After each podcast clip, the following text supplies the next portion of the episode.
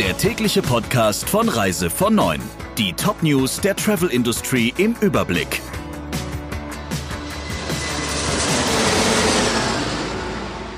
Mit Friederike Breyer. Schönen guten Morgen.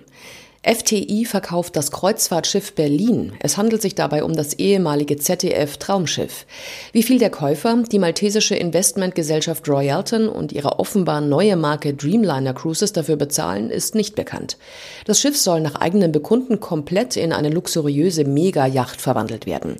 Die MS Berlin passe aufgrund ihrer Größe perfekt in unsere Vision, Luxusjachtkreuzfahrten anzubieten, hieß es von Dreamliner Cruises.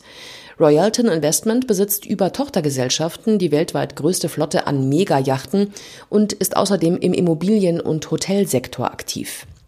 Bisher ist die Marke Dreamliner Cruises in der Kreuzfahrtwelt nicht in Erscheinung getreten. Der vorherige Besitzer des Traumschiffs FTI Cruises hatte bereits im Juli angekündigt, aus dem Kreuzfahrtgeschäft auszusteigen.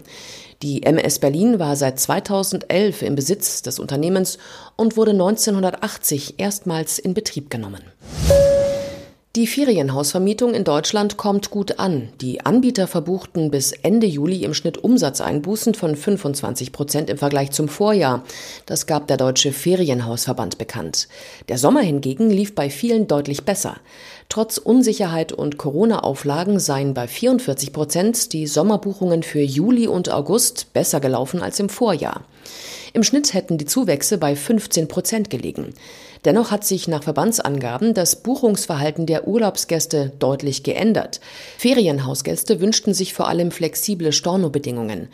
Die Verunsicherung insgesamt ist groß, gerade was die Anreisebedingungen angeht. Viele Urlaubsgäste warteten ab, wie sich die Corona-Situation entwickle, buchten und stornierten dann eher kurzfristig. Kritik übt der Verband an den unterschiedlichen Regelungen seitens der Bundesländer. Es herrsche ein Durcheinander an teils widersprüchlichen Verordnungen, so der Vorwurf. Deutsche Touristen, die während des Beginns der Corona-Krise im Ausland gestrandet sind, lassen sich mit der Zahlung der Rückholkosten offenbar Zeit. Von den insgesamt 47 Millionen Euro, die das Auswärtige Amt für Rückflüge in die Heimat im März und April in Rechnung stellte, sind erst 2,7 Millionen Euro beglichen. Bei den meisten sei die eingeräumte Zahlungsfrist noch nicht verstrichen, heißt es weiter. Die Betroffenen hatten nach der Heimreise Rechnungen erhalten, die je nach Strecke gestaffelt waren. So kostete etwa die Rückreise von den Kanarischen Inseln 200 Euro, für den Rückflug aus der Karibik waren 500 Euro fällig und für die Strecke von Australien oder Neuseeland 1000 Euro.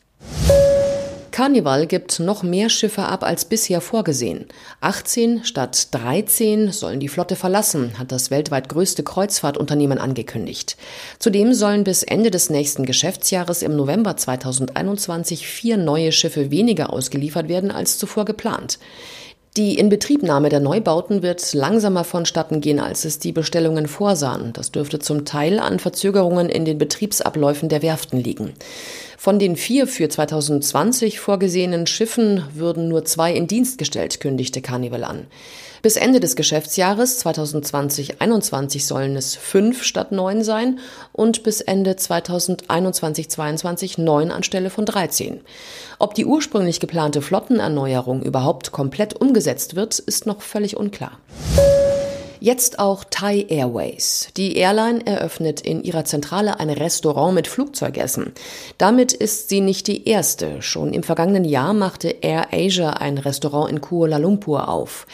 Für die von der Corona-Krise arg gebeutelte Thai Airways ist dieser Schritt fast notwendig, um ein wenig Geld zu verdienen und Mitarbeitern Arbeit zu verschaffen. Schon vor der Pandemie steckte die Airline tief in den roten Zahlen. Jetzt soll sie sich unter thailändischem Insolvenzrecht neu organisieren.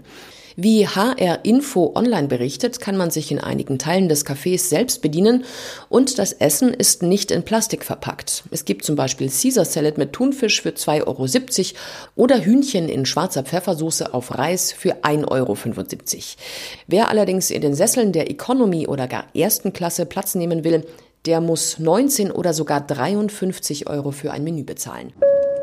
Der Reise von Neuen Podcast in Kooperation mit Radio Tourism. Mehr News aus der Travel Industry finden Sie auf reisevon und in unserem täglichen kostenlosen Newsletter.